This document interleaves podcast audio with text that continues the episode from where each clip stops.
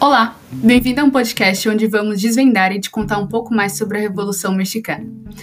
Esse trabalho foi produzido em conjunto por mim, Luana Helena, pela Érica e pela Ariane, e somos todas do terceiro B. Revolução Mexicana foi um movimento armado que ocorreu no México em 1910, de caráter liberal, socialista, anarquista e popular. E essa é uma das características que mais difere essa revolução das outras, porque ela foi uma das únicas que conseguiu aliar é, frentes de ideais tão diferentes, né? Então, essa revolução ela vai ser formada por desistentes do governo, camponeses e indígenas pela luta da reforma agrária. Mas para falar um pouquinho mais dessa revolução, a gente tem que voltar. E o principal momento que vai anteceder esse ocorrido é a ditadura do Porfírio Dias, que acontece de 1876 até 1910, que é quando se dá o início da revolução. Essa ditadura ela tinha um cunho muito autoritário e centralizador, e o governo, o governo do Porfírio vai permitir diversas ações que posteriormente vão ser a causa da revolução. Uma delas foi o aumento, permitiu o aumento do capital estrangeiro através da exploração do petróleo e do minério. Então, as empresas estrangeiras elas vão explorar cada vez mais o petróleo e os recursos minérios das terras mexicanas. Outro fator foi a manutenção dos latifúndios. Então, vou explicar um pouquinho melhor.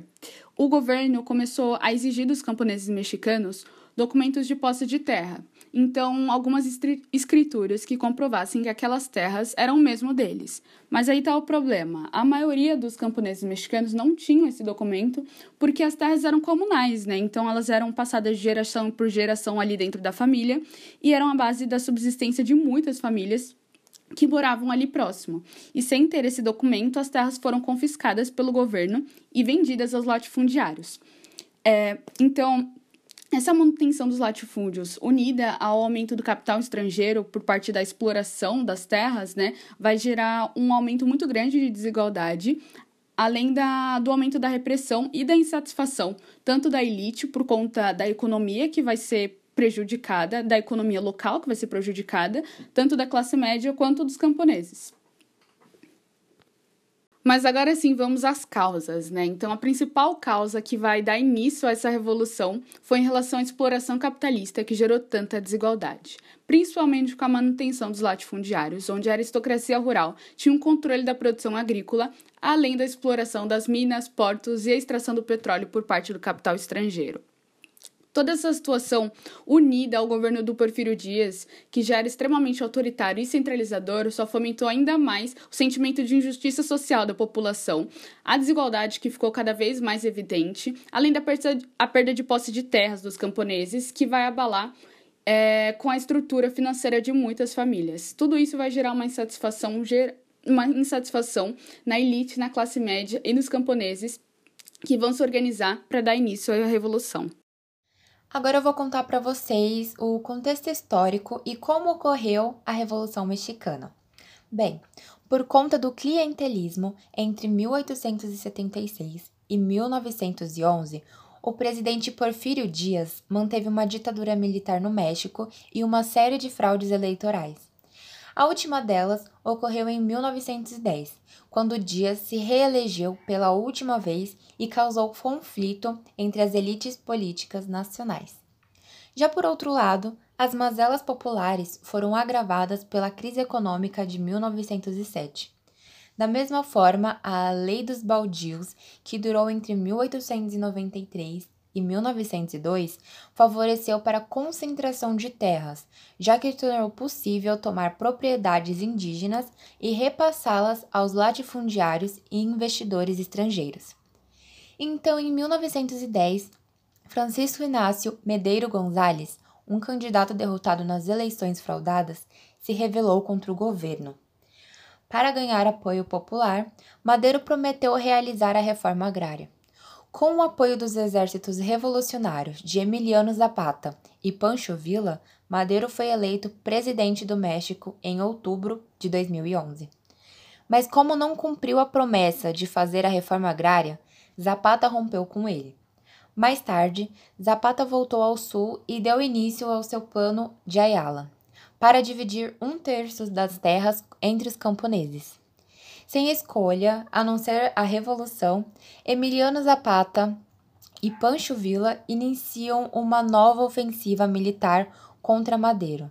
Da mesma maneira, os conservadores liderados pelo general Victoriano Huerta se voltaram contra o presidente. Huerta aplicou um golpe de Estado em 1913, subindo ao poder após assassinar o então presidente Francisco Madeiro e seu vice. Mas também Huerta acabou sofrendo com levantes armados contra o seu governo. O governador do norte, Carranza, juntou-se a Emiliano Zapata, do sul, para derrotá-lo. Igualmente, contaram com o apoio dos fuzileiros navais dos Estados Unidos, que tomaram o porto de Veracruz. Huerta foi derrotado e deposto em junho de 1914, quando Pancho Villa e Zapata tomaram o palácio do governo e elegeram Carranza como novo presidente. Em 1917, foi promulgada a nova Constituição que está vigente no México até os dias de hoje.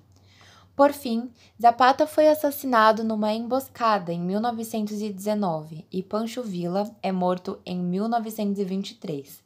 Com a morte dos líderes populares da Revolução, ela se enfraqueceu e o poder retornou às mãos da burguesia mexicana.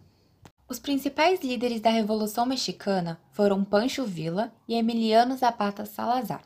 Agora vou falar um pouquinho sobre eles e o que é o movimento Zapata. Pancho Villa viveu entre 1878 e 1923. Ele foi um dos revolucionários mexicanos mais destacados da Revolução. Ele lutou em defesa dos camponeses e da reforma agrária. Já outro nome, que é de Emiliano Zapata Salazar, viveu entre 1879 a 1919. Ele foi o condutor mais emblemático da Revolução Mexicana. Sendo o principal líder do Exército Libertador do Sul, Zapata chegou a comandar mais de 30 mil homens nos levantes contra o governo. Ele é considerado o herói da Revolução por conta do seu posicionamento anarquista, foi uma das figuras mais radicais desse período, o que lhe impediu de assumir o poder no país em 1914. Zapata inspirou a criação do movimento zapatista, conhecido como Exército Zapatista da Libertação Nacional, EZLN. Continua as lutas por melhorias sociais dos mexicanos mais oprimidos.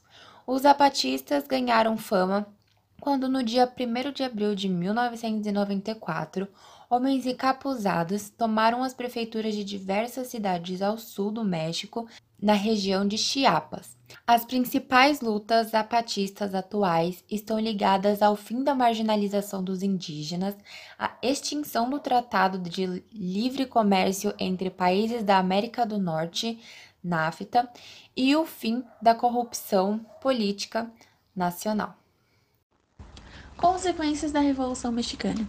A principal consequência da Revolução Mexicana foi a promulgação da Constituição de 1917, onde está previsto o direito da expropriação de terras pelo Estado para fins de reforma agrária, o reconhecimento do direito indígena sobre as terras ancestrais, a criação do salário mínimo da jornada de trabalho de 8 horas diárias e a separação definitiva entre Estado e Igreja.